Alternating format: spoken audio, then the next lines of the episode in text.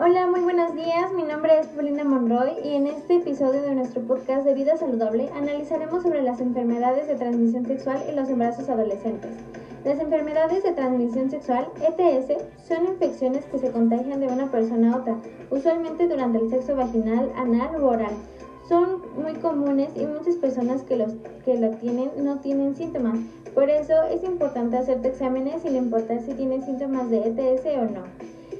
Los factores de riesgo son tener relaciones sexuales sin protección, la penetración vaginal o anal de una pareja infectada que no usa condón de látex aumenta considerablemente el riesgo de contraer una infección de transmisión sexual.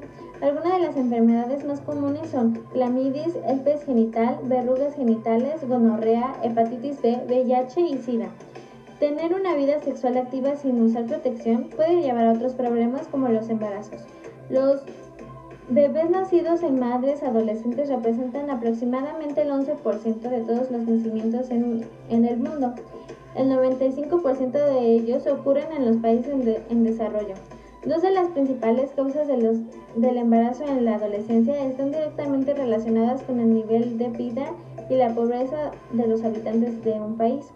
El embarazo en la adolescencia sigue siendo uno de los principales factores que contribuyen a la mortalidad materna e infantil y el círculo de enfermedad y pobreza. Además, los embarazos en parto en una mujer adolescente se vincula con la muerte materna e infantil y abortos. Bueno, ya para finalizar, es importante hablar sobre los jóvenes de este tema, ya que no hablar de ello hace que el porcentaje de, los, de las enfermedades de transmisión sexual y los embarazos adolescentes incremente. Y si ya estás teniendo una vida sexual activa, cuídate, usando las debidas precauciones.